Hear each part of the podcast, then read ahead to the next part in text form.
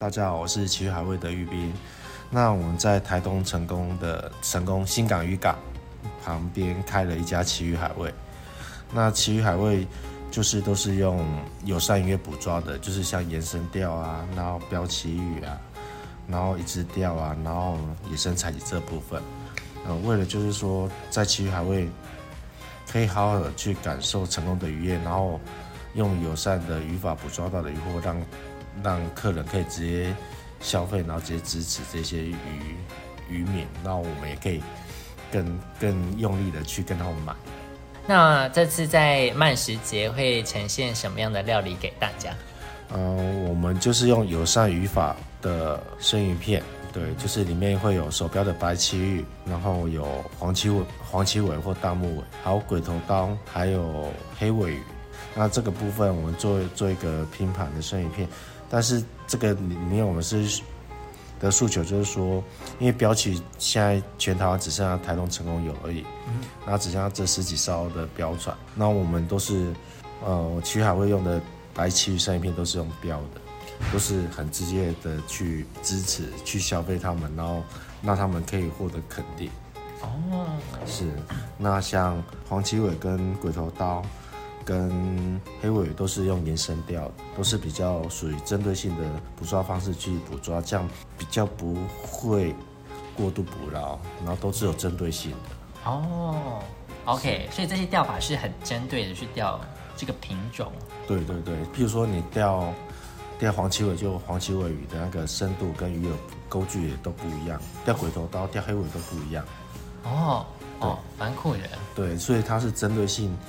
比较直接，所以我觉得这个是对友善渔法是最好的。然后像标旗，它都是用眼睛去寻找旗鱼，然后用经验在秋冬的时候在海面上去寻找。用眼睛哦。用眼睛，对对对。然后是站在标台上标的旗鱼。那这样子。对对。投那个。投标枪。哦哦哦。对啊，对啊。所以是非常危险又非常的技术性，所以我们都跟客说，你吃到的。白鳍鱼要很珍惜，因为全台湾大概一年就一百多多只的白鳍鱼。嗯嗯，是。OK，好，那想要问一下，就是因为这次的呃主题叫做未来餐桌，那我们想要问说，那奇遇海味的未来餐桌会长得什么样子？然后你们有什么想象？我觉得未来餐桌，呃，我觉得渔获资源越来越少。那在疫情期间，其实有看到。看到曙光，就就是那两年的时候没有出海，其实渔获量是变多。其实我觉得资源是有，只是大家要更更友善的去应用这些资源，然后用更更好的态度的去捕抓。我觉得渔获不会不会就这样子消失，反而会这样，我们以后我们的下一代、下下一代才吃得到。不然现在人家都说三十几年后就吃不到鱼货了。我觉得不是，应该是说大家应该要好好的。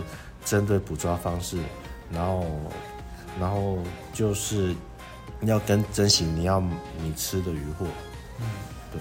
那我们就是希望说，未来餐桌上还吃得到标的旗鱼，还吃得到原味煎的煎的煎的鱼排，哦，对，就就是，呃，像这个资源到未来还是有二三十年或者是四五十年后还是会有的，嗯，那就是我们从现在就要好好的去珍惜，然后好好的去。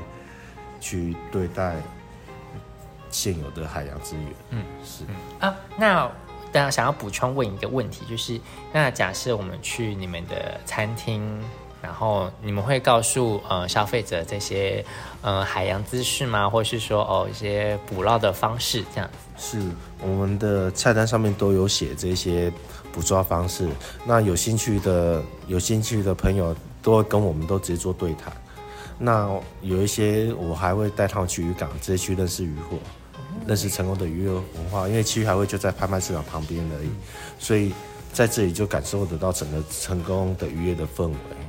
对，我们就希望说你坐下来可以好好的去感受一下，然后你去体验，你对这个地方才会有记忆。那我们用行动，就是客人用消费。能力诶，消费去去支持我们的友善渔业捕抓的渔获做出来的料理，这也是正向的，一直在在让他们做循环。这就是我的未来餐桌，那你呢？